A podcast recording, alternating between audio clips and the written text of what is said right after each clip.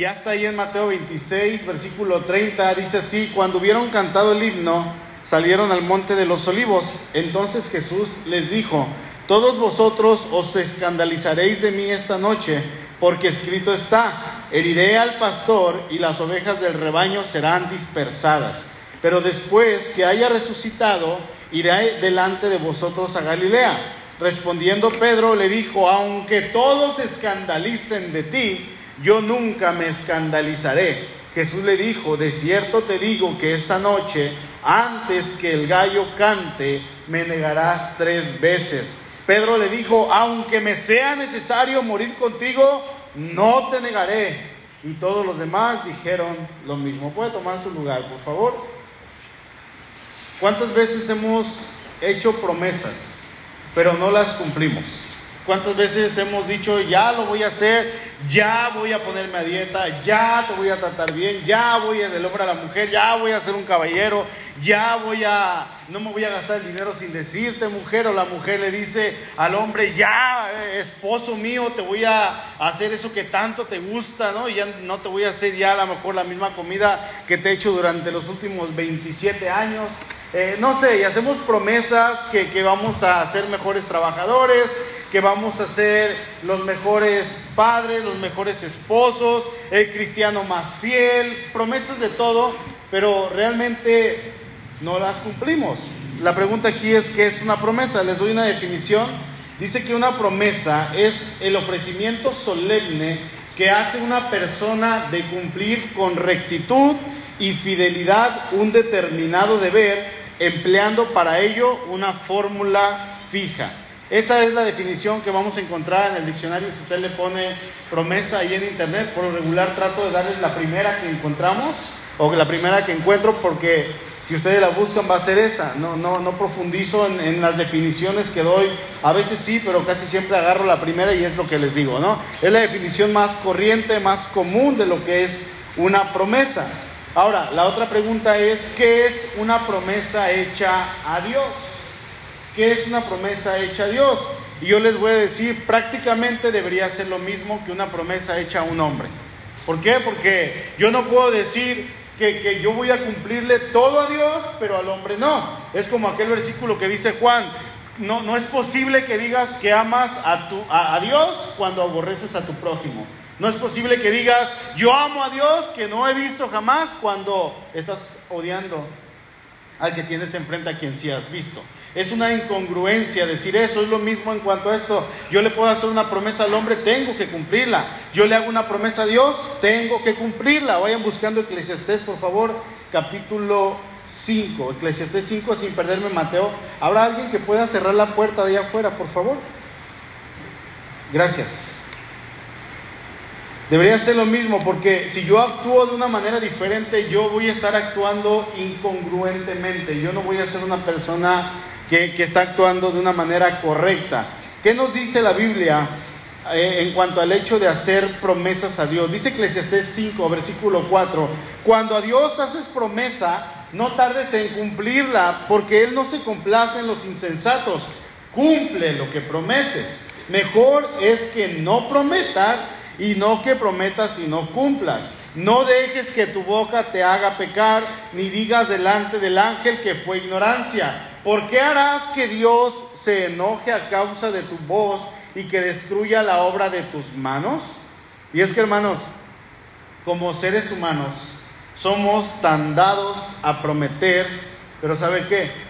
Así como prometemos, no cumplimos. Y eso podríamos decir es algo natural en el ser humano, eso es algo que es muy característico de nosotros. ¿Por qué? Porque así somos, así es el ser humano. A eso se le llama pecado. Cuando nosotros prometemos algo y no cumplimos, estamos mintiendo.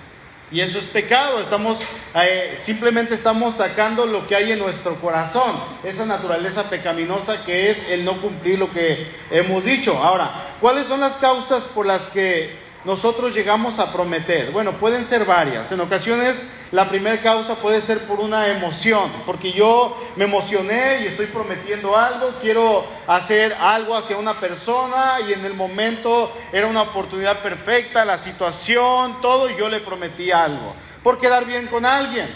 ¿Por qué? Porque al prometerle algo, esa persona va a quedar más tranquila, aunque yo no lo vaya a cumplir. Para librarnos de algo o de alguien. Te prometo, te prometo que no fue así la situación. Mira, yo te lo juro, te lo prometo que así no fue. Bueno, te voy a creer, aunque a veces sí lo hicimos, ¿no? Eh, otra causa es para que nos vaya bien. Hacemos promesas por conveniencia.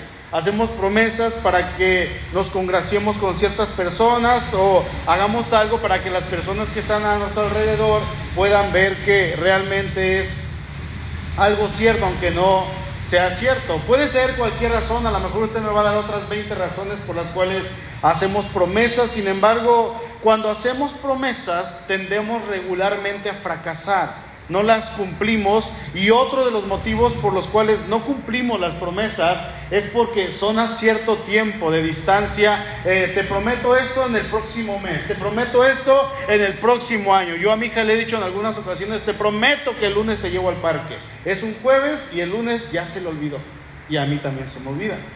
¿No? Entonces es una promesa que yo no estoy cumpliendo, es una promesa que yo le estoy haciendo para calmarla en ese momento ¿Qué estoy haciendo? La primera que dije, para librarnos de algo. Me estoy librando de algo y le digo a mi niña, te, lo, llevo el lunes. El martes, el, no, perdón, el lunes vamos a la playa.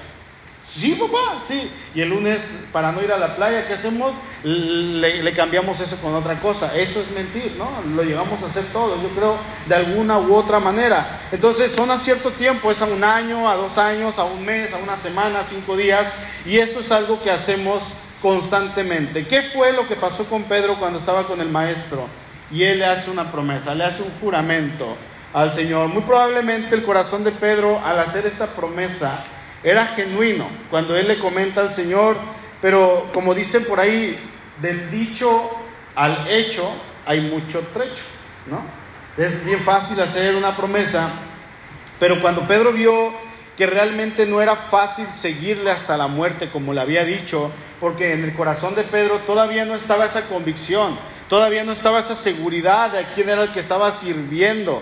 Entonces Pedro lo que hace al ver la situación es correr, arranca y dice, vámonos, y se va y deja ya al Señor y cuando, cuando se le afirma a Pedro y se le dice que está ahí en, en el palacio y le dicen, tú eres de los que venían con el Señor, Pedro dice, yo no soy. Y luego en la segunda dice que yo no soy. Y empieza a maldecir y empieza a decir groserías. Entiendan que yo no soy. ¿Por qué? Porque tenía miedo. Él quería librarse de esta situación. En este texto que leímos ahorita vamos a analizar algunos puntos que encuentro. Y vamos a encontrar que a veces algunas cosas nos pueden llevar a negar al Señor y en otras ocasiones podemos confiar en otras que también nos llevan a, negar al Señor. Y, y, no es confiar en nosotros, sino es confiar en nuestro Señor. Así es que vamos al versículo 30. Dice, cuando hubieron cantado el himno, salieron al monte de los olivos. En primer lugar, vamos a ver en esta historia que no podemos confiarnos en nuestra espiritualidad. No podemos confiarnos en que somos muy espirituales. Este pasaje inicia diciendo que cuando Jesús y los discípulos cantaron el himno, salieron hacia el monte de los olivos. Unos momentos antes ellos habían celebrado la Pascua, ellos habían tenido una parte muy especial ahí con el Maestro y, ellos habían tenido un tiempo de intimidad con el Señor. Y una parte esencial de esta celebración de la Pascua era entonar el canto de Jalel. Jalel quiere decir alabar a Dios. Eso significa Jalel. El Jalel consistía en cantar los salmos del 113 al 118, que todos estos salmos son salmos de alabanza, son salmos relativamente cortos, 6, 7, 8, 10 versículos, y ellos los entonaban en, diferentes momentos durante la celebración de la Pascua. Esa era la liturgia, empezaban la Pascua y cantaban el Salmo 113, luego pasaba una media hora y entonaban el 114, pasaban dos horas o después de comer y entonaban el 115, después de un momento de oración el 116 y así se seguían hasta que terminaban al 118. Y al final ellos entonaban un último salmo que se, eh, era conocido como el Gratalel. El Gratalel es el Salmo 136 y fue el himno que dice aquí en el texto que cantaron Jesús y sus discípulos antes de salir al monte de los olivos. El Salmo 136 lo que hace es invitar al lector a alabar al Señor, dice, porque para siempre es su misericordia, porque para siempre es su misericordia. Dale a Dios porque Él es bueno, porque para siempre es su misericordia, porque nos ha salvado, porque para siempre es su misericordia. Y esta frase se repite unas 26 veces en este salmo. Habla de la misericordia de Dios. Realmente la Pascua era una celebración muy espiritual y llevaba en sí una enseñanza también espiritual y toda esta enseñanza apuntaba hacia alguien, hacia una persona que era Cristo. Y esta Pascua en específico no era cualquier Pascua, sino que Cristo mismo estaba ahí mismo, sentado, presidiendo este momento, el momento más solemne de todos, y cantando con ellos, eh, entonando cantos con sus discípulos. En este momento podríamos decir que todos los discípulos al entonar, al estar con el Señor, al tener un, momento de intimidad con Dios, ellos estaban completamente recargados de espiritualidad. Estaban eh, como esos guerreros de Dios listos para la batalla y para hacer frente a Satanás. Así de que si usted se ponía enfrente de ellos y, le decía, oye, ahí hay un endemoniado, vamos, yo lo libero en ese momento, porque ellos se sentían libres, se sentían eh, gozosos, se sentían llenos en su corazón. Yo no sé si le ha pasado que cuando usted está alabando al Señor, usted se siente bien. Eh, eh, ese es uno de los propósitos de la alabanza, que el Señor lo ministra, que usted le debe esos cantos al Señor, que usted ministra a Dios y el Señor con su espíritu lo, lo, lo, lo llene, lo, haga sentir ese gozo. Y si no lo siente, ahí está el Señor.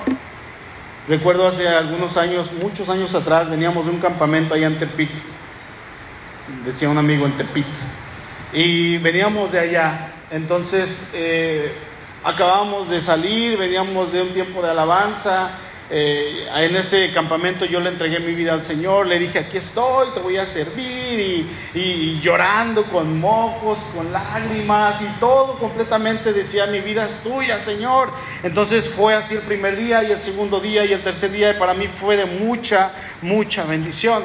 Entonces cuando veníamos ya de camino, éramos quizá unos 30, 40 muchachos, todos jovencitos, y en la carretera que estaba en el cerro, el camión se se venía sangoloteando mucho porque eh, resulta que había llovido y, había partes del camino que le faltaban. Entonces el camino se hacía así, el camión, y hacia abajo estaba el barranco muy grande.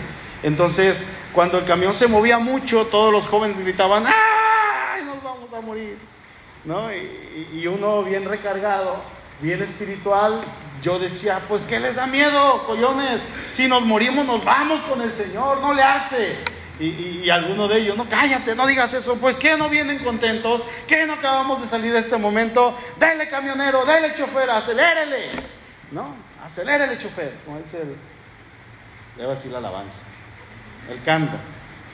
Venía recargado, venía bien lleno, y en ese momento me hubieran dicho, a ver Beto, bájate, y, y por fe solamente toca el camión y se va a ir hacia abajo y no va a pasar nada, y hubiera dicho, yo lo hago, aunque no hubiera pasado nada en ese momento. Yo venía bien recargado, venía bien gozoso de salir de la presencia del Señor. Yo no sé en este momento cómo iban los discípulos, si iban pensando en lo que el Señor había dicho en cuanto a la traición de Judas y pensando cómo es posible que Judas haya hecho esto. ¿Por qué se fue? ¿A qué se refería el Señor cuando les dijo, uno de ustedes me va a traicionar? Y cuando le dijo a Judas, Judas salió cuando le dijo, lo que vas a hacer, hazlo ahora. ¿A qué se refería, Señor? Yo no te voy a traicionar. Venía en su mente, en su corazón, yo no lo voy a hacer. Yo me voy a entregar por completo a ti, te voy a servir toda la vida, voy a dar la vida por ti si es posible. ¿Qué hizo Judas? ¿A qué se refiere? ¿Venían pensando en eso o venían pensando, vengo bien recargado, vengo bien espiritual? Yo no sé.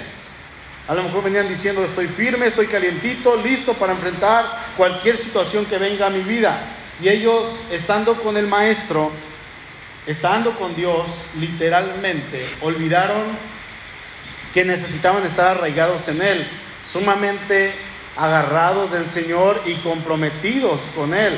En ese momento, a pesar de estar bien, ellos no podían confiarse de que jamás caerían. Dice ahí en 1 Corintios 10, 12, se lo leo en traducción en lenguaje actual, dice, por eso que nadie se sienta que no va, que nadie se sienta seguro de que no va a pecar, pues puede ser el primero en hacerlo.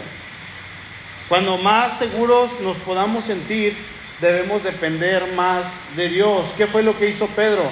Prometió él pensando, hizo una promesa pensando que jamás pecaría, sin embargo lo hizo y esto fue porque en él había cierto grado de confianza. Yo no sé si estando celebrando la Pascua, la institución de la Cena del Señor, él lloró, yo no sé si hubo un, un clamor a Dios de Señor, te entrego mi vida, si hubo una adoración, pero en ese momento él estaba seguro de que no iba a pecar.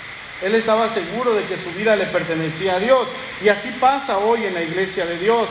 ¿Saben qué, hermanos? Por la gracia de Dios y por su misericordia, tenemos un grupo de alabanza, yo diría, muy hermoso.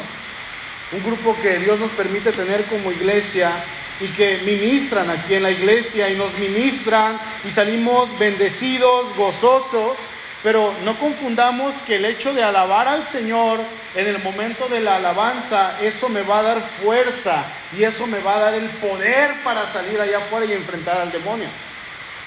No confundamos un tiempo de alabanza con ser espirituales, porque podemos salir ministrados a través de ellos. Dios nos ministra a través de ellos, obviamente sí, y llegamos allá afuera y pensamos que somos invencibles. Sin embargo, lo más importante que yo debo tener y en lo que yo debo de estar arraigado es en la palabra del Señor. Sí, el Señor estaba ahí con ellos, Él estaba ahí presente, dice Pedro, lo tocamos, dice Juan, lo tocamos, lo palpamos, lo vimos, estaban con Él. Sin embargo, a ellos les faltó en mucho estar arraigados en el Señor. Entonces, no es un momento de espiritualidad, no, es un momento de intimidad todos los días, cada día de nuestra vida, es pensar en que yo debo de estar cimentado en lo que Dios me va a hablar en su palabra, en su palabra. No es en cualquier otra cosa, no es a través del pastor o la persona que se suba aquí a predicar, hermanos, es en su palabra. Es en su palabra, ¿sí? Es su palabra la que me va a fortalecer, no es la alabanza. Sí, la alabanza es una herramienta muy importante, muy hermosa, nos ministra, por supuesto que sí. Si usted viene a la alabanza y usted canta al Señor y usted se dedica a decir, Señor, ¿sabes qué? Eh, voy a dejar de lado el trabajo, voy a dejar mis problemas y ahorita en la, alabanza con mis hermanos te voy a alabar. Usted va a salir ministrado. Y al momento de empezar la predicación su corazón va a estar más listo, muchísimo más dispuesto para recibir palabra de Dios. ¿Sí? ¿Es importante la alabanza? Por supuesto que sí, pero no es lo más importante, es su palabra, no es el servicio que usted pueda tener en la iglesia, que si va al hospital, que si va a evangelizar allá afuera, que si está de ujier, que si está en proyección, que si está en limpieza, que si viene a poner sillas, que haga lo que sea. No es el ministerio, no es el servicio, tenemos que estar fijos. ¿En dónde? En su palabra. No, no confundamos el servir con una relación con Dios. No es porque yo sea el que hable, sino porque sabemos que tenemos la convicción de que Dios es el que habla en este lugar. No es el pastor, no es el hermano Carmelo, no es William, es el Señor, es su palabra. Hay algo que, mi esposa me comenta y, y ella me dice, cuando tú estás arriba o hay alguien predicando, yo no estoy escuchando a la persona. No me gusta que alguien me hable cuando estamos en la predicación porque me interrumpen de estar escuchando a Dios. Yo escucho a Dios, yo no te escucho a ti, yo estoy escuchando a Dios. Y luego se les pregunta, hermano, ¿ya leyó su Biblia? No, pastor, no le he leído. Pero ¿sabe qué? Estoy escuchando alabanzas, todo el día escucho alabanzas. Soy cristiano. Como si el escuchar alabanzas te hiciera cristiano. Y luego lo dicen como si eso a mí me fuera a dar paz. Al contrario, hermanos, ponen una carga. ¿Qué está pasando? ¿Qué está pasando? Porque, hermano, allá afuera el mundo nos está atacando todo el tiempo, incluso aquí dentro de la iglesia, Satanás nos ataca. Vienen pensamientos, nos distraemos, vienen preocupaciones y Él está ahí susurrando y está aquí, Él se mueve también aquí, está aquí. El hecho de ser una iglesia cristiana no quiere decir que Él en la puerta se queda y no puede pasar, Él, él pasa y nos distrae. Si nosotros no nos enfocamos en lo que es, estamos ahora sí que perdiendo el tiempo. Venimos a la iglesia, no estamos poniendo atención, estamos sentados, pero nuestra mente está en otro lado, no estamos aquí, entonces ¿a qué venimos? Y eso es porque en primer lugar no estoy cimentado en la palabra, sino estoy cimentado y, estoy poniendo mi cristianismo sobre otras bases que no tienen nada que ver. Eh, si, si usted, hermano, Leyendo la escritura es difícil. Leyendo la escritura vienen pruebas, tentaciones, eh, cosas bien difíciles y los ataques del enemigo son difíciles. ¿Cuánto más si no la leemos? ¿Cuánto más si solamente yo en casa, mi, mi, vida cristiana se trata de escuchar música y alabanzas? Voy en el carro y le prendo, estoy en la casa y le prendo, voy en el camión y pongo mis audífonos y escucho alabanzas. O a veces ni siquiera, esto es cierto, a veces ni siquiera escuchamos alabanzas. Y luego me dice, no, sí, pastor, yo escucho, escucho a Jesús Adrián Romero. No, hombre, hermano. Les decía en la mañana, mejor escuche música del mundo. Dice este hombre, ayer te vi en uno de sus cantos Fuiste más claro que la luna. Ay, Dios mío. ¿Eso qué te va a edificar? Los cantos que entonamos aquí, los cantos que se ponen aquí en la iglesia, son cantos que, que, son cristocéntricos. Cantos que por lo regular se tratan de que incluso tengan versículos en ellos. Y ministran más. Yo no sé si usted ha escuchado cantos, pero cuando los escucha y dice, ay, mira, ahí está un versículo, ay, mira, ahí hay otro, ay, mira, qué bonito pero no es en sí lo más importante la alabanza, son los versículos en la palabra. Eso es lo importante, eso es lo que a mí me va a sostener, eso es lo que a mí me va a mantener a flote. Y, no, hermano, no escuche mejor música del mundo. Nada más quita a Jesús Adrián Romero y a otros cantantes que están igual o peor que él. Mire, el entonar cantos, alabanzas es hermoso, edificante. Yo le invito a que no deje de hacerlo, que, que, lo, que lo hagamos en todo tiempo, eh, que vaya con nuestra vida cristiana, con nuestras bases cristianas. Pero yo le invito, hermano, que si usted realmente quiere decirle al Señor, háblame a través de tu palabra, quiero escuchar tu palabra, quiero salir bendecido y edificado, hermano, comprométase con Dios por completo, llegue temprano a la alabanza, desde el momento de la bienvenida, para que usted tenga 5 o 10 minutos para platicar con algún hermano. Para que usted le diga, hola, ¿cómo estás? Oye, ¿cómo te llamas? Tenemos tres años, no te conozco. Oye, ¿quién eres tú? ¿No? Para que salude, para que haga amistad. Eh, es que no conozco a los hermanos. Pues sí, hermanos, el último que llega y es el primero que se va. Hacemos invitaciones, tenemos reuniones, tenemos eh, matrimonios, tenemos jóvenes, mujeres, servicios entre semana. No conozco a los hermanos, pues no vienes. ¿Cómo? ¿Cómo? ¿No? Y confiamos que nuestra espiritualidad está basada en, en venir a lo mejor una vez o dos veces y a veces podemos tener una vida espiritual realmente, a lo mejor no podemos venir por ciertas cosas. En la mañana tuvimos un tiempo de coinonía, un tiempo, una reunión muy bonita. No sé cuántos de los de la mañana están aquí, pero nos quedamos aquí como una hora y media, comimos, platicamos. Yo me senté como en tres mesas diferentes. Fue muy, muy bonito. Todo esto, hermano, nos ayuda. ¿Qué, diferencia hay entre una amistad cristiana con una no cristiana? Bueno, la cristiana es de suponerse que si, si, tiene usted un amigo, usted tiene que ponerse en contacto con él y decirle, oye, te reto, ¿qué onda? Leemos la Biblia juntos. Porque entre dos es mejor, dice dos son mejor que uno, ¿no? Te reto, vamos a leer. Y en, la mañana le mandas un mensaje, ¿ya leíste tu Biblia? No, pues te invito a que lo hagas, anda, le hicimos un compromiso. El cristiano no te va a decir eso, oye, ¿ya leíste tu Biblia? El que no, el que no es cristiano porque no le interesa, porque esa no es su mentalidad, ese no es su propósito. Yo, yo, yo le invito a que si usted es de los que piensan con, con que escuchar música cristiana, con venir a la iglesia, con eh, tener un ministerio, a lo mejor no sale de la iglesia, pero realmente está débil en su vida espiritual, eso no lo va a fortalecer. Lo que lo va a fortalecer es que usted se enfoque en la palabra de Dios, que no confíe en su espiritualidad. Si usted piensa en que eh, de esta manera puede mantener su vida cristiana, yo le invito a que mire a Pedro y fíjese qué fue lo que pasó con él. Verso 31, por favor, Mateo 26. Entonces Jesús les dijo, todos ustedes se escandalizarán de mí esta noche, porque escrito está, heriré al pastor y las ovejas del rebaño serán dispersas. En segundo lugar, vamos a ver que podemos confiar en el amor del Señor Jesús. En el primer punto veíamos que no podemos confiar en nosotros mismos, pero aquí vemos que sí podemos confiar en nuestro Señor. Eh, Jesús sabía que sus hombres iban a huir cuando el peligro, el peligro se manifestara. Ellos iban a abandonarle en su mayor momento de necesidad.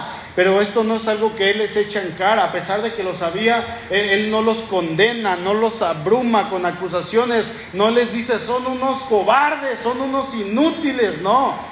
Dice ahí en el 31, les dijo, todos ustedes se escandalizarán de mí esta noche porque está escrito, así va a pasar. Heriré al pastor y las ovejas del rebaño serán dispersadas. En lugar de condenarlos el Señor por lo que iba a pasar, Él les dice, más adelantito en el siguiente versículo, les dice, cuando sean dispersados yo los voy a ver nuevamente, no se preocupen. ¿Sabe algo, hermano? La grandeza de nuestro Señor se ve en el hecho de que Él conocía a sus hombres en su peor faceta y Él los seguía amando. Él seguía con ellos. Él conoce nuestra debilidad humana, sabe lo que somos propensos a hacer, lo que estamos eh, tentados a cometer, las equivocaciones, todas nuestras fallas y, y toda nuestra lealtad que podamos llegar a tenerle. Sabe que le vamos a prometer y sabe que no vamos a cumplir. El Señor sabe todo esto, sí, pero a pesar de saber todo esto, este conocimiento anticipado de todas las cosas del Señor, eso no convertía su amor en resentimiento o en desprecio, no. El Señor, hermanos, no tiene más que una simpatía, un amor por la persona que sucumbe, que, que, cede al pecado cuando es débil, pero no es su intención hacerlo. ¿Sí? Hay veces que pecamos deliberadamente, esas no cuentan, ¿eh? o sea, y la otra tampoco. Pero a veces sí cedemos ante el pecado. Cedemos y el Señor nos muestra su amor. Ahora, otra cosa que este pasaje nos muestra acerca de Pedro es su amor por el Señor. Pedro sabía que amaba al Señor y el Señor sabía que Pedro lo amaba. Eso no lo podemos poner en duda. Pedro creía probablemente en esa confianza y en ese momento que había salido recargado, gozoso, espiritual, que él podía ser más fuerte. Yo voy a resistir, resistir cualquier situación que surja. Probablemente él decía, Señor, ¿tú crees que yo soy fuerte? Sí, bueno, pues soy más fuerte de lo que piensas. Estoy bien firme, pero hermano, ¿sabe que solamente vamos a estar a salvo, a salvo, cuando sustituyamos la confianza, la autoconfianza por la humildad? Cuando nosotros reconozcamos nuestra debilidad y cuando entendamos que dependemos no de nosotros, sino de la ayuda de Cristo. Ahí es donde vamos a estar a salvo. El Señor sabía todo esto y en lugar de condenar, lo que Él hace es decirles el paso siguiente, lo que sigue, dice el verso 32. Pero después que haya resucitado, iré delante de ustedes a Galilea. Yo sé todo lo que va a pasar. Yo sé que ustedes me van a abandonar. Yo sé que Pedro me va a negar a ciertas horas y antes de ciertas horas. Pero ¿saben qué? Yo los espero en Galilea. Ahí voy a estar con ustedes. Yo los espero. Lo que hace el Señor no es mostrar otra cosa, sino amor por sus discípulos. Mostró que los amaba. Verso 33. Respondiendo Pedro le dijo, aunque todos se escandalicen de ti, yo nunca me escandalizaré. En tercer lugar, vamos a ver que no podemos confiar en nuestras propias fuerzas. No podemos confiar. Aquí vamos a ver eh, de parte de Pedro una lealtad que vacila, una lealtad vacilante, que no está ni bien ni mal, si sí ni no, sino que vemos a un Pedro vacilante. Ya vimos que Pedro tenía una confianza sobrevalorada en sí mismo, pero el Señor conocía el corazón de Pedro. ¿Sí? Y el Señor no iba a, decirle a Pedro, sí, Pedro, yo sé que sí, no, el Señor le fue, le fue sincero y le dijo, yo sé lo que viene, me vas a negar. Y saben que aquí encontramos tres cosas realmente muy hermosas entre la relación del Señor y de Pedro. En primer lugar, vamos a ver que el Señor conocía a Pedro en toda su debilidad. Conocía a Pedro tal y como era, sabía que era impulsivo, inestable, sabía que tenía el hábito de hablar con el corazón antes de, pensarlo con la cabeza. Él a la primera decía, ¿qué estoy? Yo, esto, y se aventaba. Va el Señor en el mar y, Señor, si eres tú, manda que vaya yo. Y esto, yo, y aquí se avienta primero, yo nunca me voy a escandalizar. conocía el Señor todo lo que iba a pasar, pero también conocía la fuerza de su lealtad y la debilidad de su voluntad. El Señor Jesús sabía cómo era Pedro. Dos, Jesús sabía que Pedro le amaba. Hiciera lo que hiciera, el Señor sabía que Pedro le amaba. El Señor sabía que Pedro le iba a negar, que Pedro lo iba a abandonar, pero aún así el Señor le muestra amor y el Señor sabía que Pedro tenía un amor genuino por el Señor. Tres, Jesús conocía no solo al Pedro que era, sino el Pedro que podría llegar a ser. Sabía que de momento Pedro no podía seguirle porque iba a pasar toda esta situación de que él iba a correr, de que él lo iba a negar, pero él estaba seguro que en un futuro Pedro iba a llegar a ser una persona de convicciones, una persona que iba a estar dispuesta a dar su vida, una persona que iba a dar hasta lo último, una persona que iba a ir directa hacia el martirio. No importando ya lo que su vida costara, yo voy al martirio y Pedro murió como un mártir por el Señor, ya sus convicciones realmente cambiaron. Entonces el Señor puede ver lo que somos, lo débiles o lo cobardes que podemos llegar a ser, pero Él también ve lo que podemos llegar a ser, ¿sí? En, cualquier momento. Verso 34.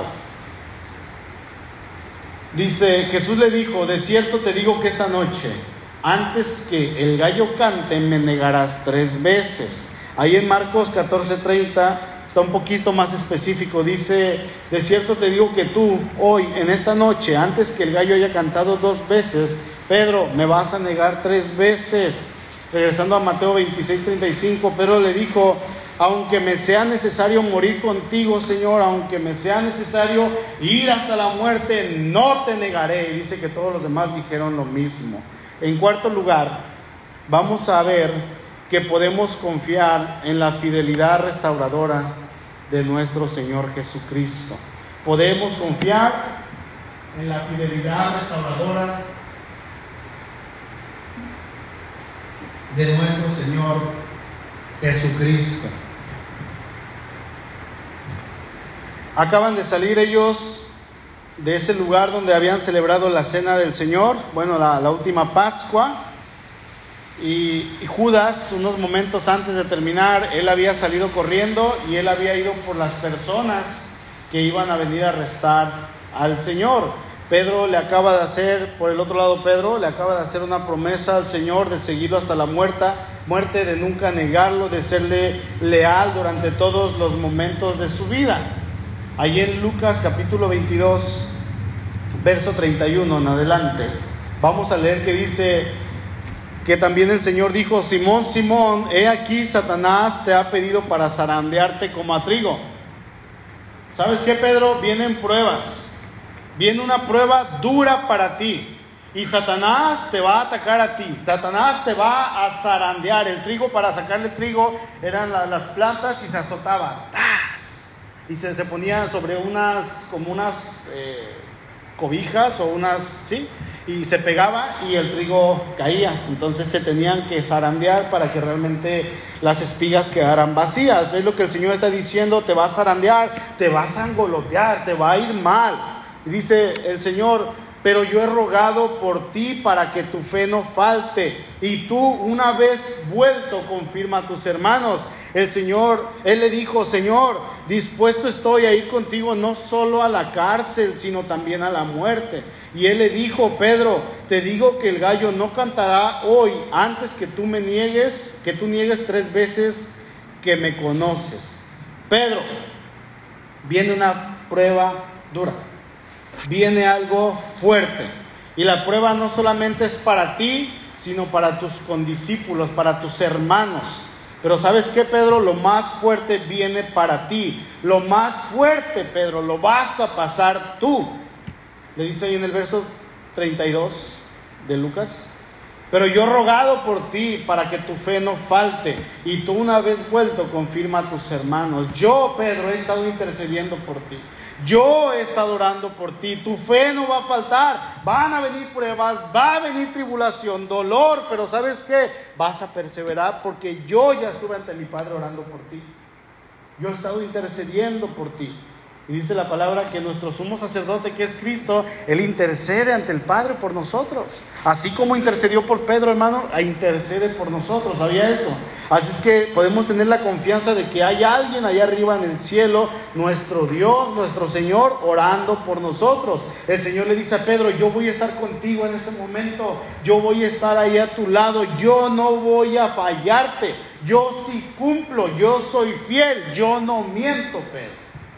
No voy a mentir. No te voy a fallar. Y probablemente en el corazón de Pedro le retumbaron aquellas palabras que Dios le dijo a Josué.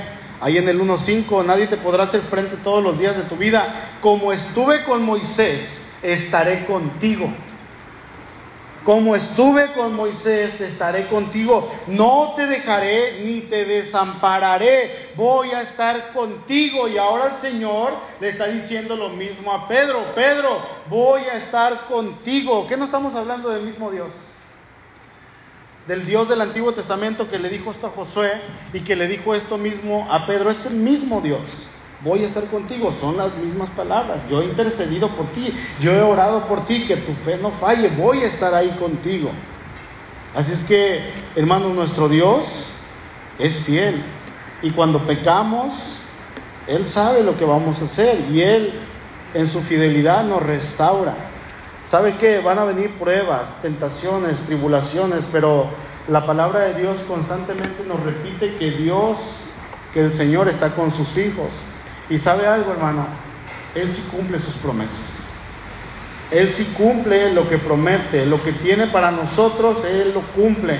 Y Él lo respalda porque Él no miente como nosotros mentimos.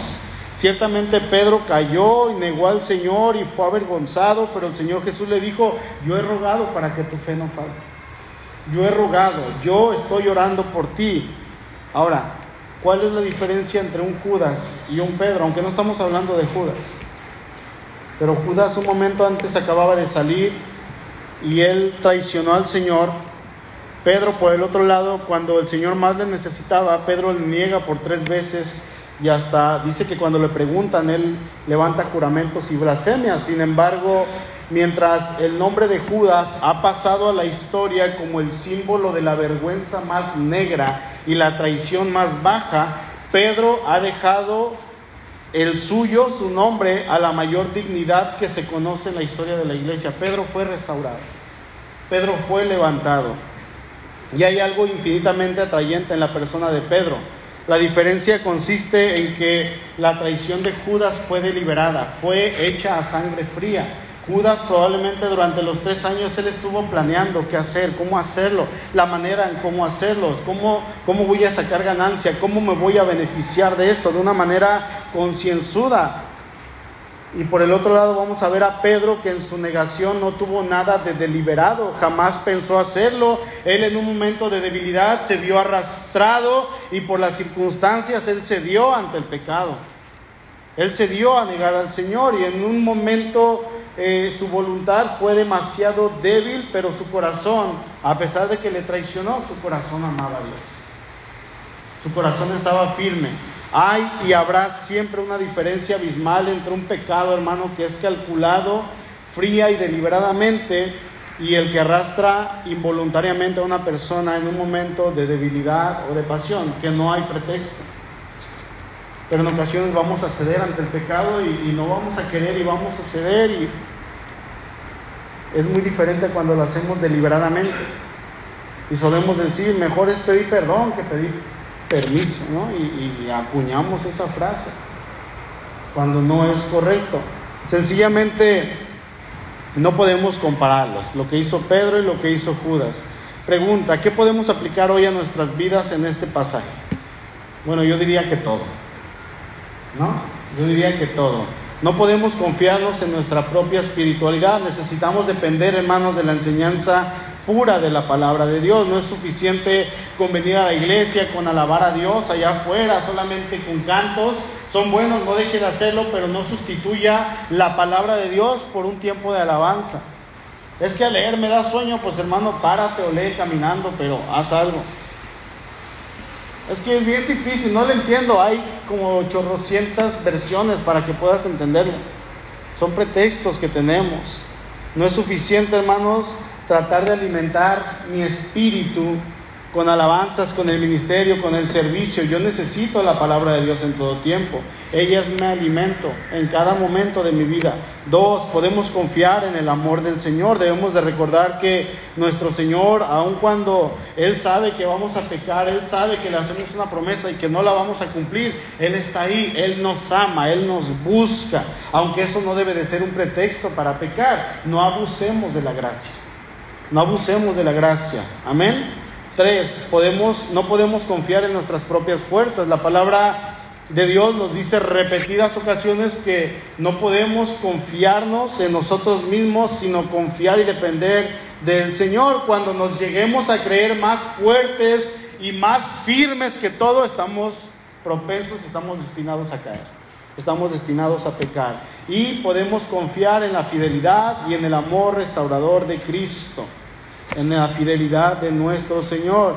Hermanos, podemos llegar a hacer promesas, promesas a Dios, promesas a las personas, sin embargo es muy probable que en nuestra humanidad no las cumplamos. Es muy probable que fallemos, que pequemos. ¿Y saben qué? A pesar de esto, Dios sigue siendo fiel. Y Él nos busca y Él nos dice, yo te espero allá. Le dijo a los discípulos, van a pecar, me van a abandonar, se van a ir, me van a dejar aquí solo con estas personas que vienen por mí como si fuera un ladrón, vienen con machetes, cuchillos, palos, piedras, vienen soldados y me van a dejar a mí solo y se van a ir, a, ir de mí. Pero esto no va a ser una causa para que yo los deje, no, los veo allá. Allá los espero. Cuando ustedes entiendan, cuando ustedes recapaciten lo que están haciendo, cuando ustedes puedan levantar su vista y sus ojos al cielo y recapacitar en lo que han hecho, yo voy a estar ahí esperándolos. Ahí voy a estar. Porque Dios es fiel. Porque Dios no es como nosotros. ¿Sí? Así es que confiemos, hermanos, en la fidelidad de Dios. Si vamos a hacer promesas al Señor, tratemos de cumplirlas. El hecho de que Él sabe que vamos a cumplir o no, no quiere decir que yo voy a abusar de esa gracia. Amén. Termino leyendo Eclesiastés 5.2, no te des prisa con tu boca, ni tu corazón se apresura a proferir palabra delante de Dios, porque Dios está en el cielo y tú sobre la tierra. Al decir que Dios está sobre el cielo, en el cielo y, y nosotros en la tierra, dice, Él es más grande que tú, Él está ahí arriba y tú estás aquí, no te compares con Él. No, ni pienses que tienes alguna semejanza con Él porque Él es alto, grande, sublime. Tú eres un ser humano finito, mortal, pecador, sucio. Él es santo, tres veces santo. Y tú no. Él está ahí arriba. Dice, por tanto, sean pocas tus palabras. Hermano, si vamos a hacer promesas, no es que, las hagamos con la intención de cumplir, no esperando que, que nunca va a pasar pero nosotros lo pensamos así, que de la boca de nuestro Señor salga promesas, promesas, promesas. Ya cumple. Mejor cumplamos a la primera y dejemos que nuestro Dios siga glorificándose. Amén. Incline su rostro, por favor.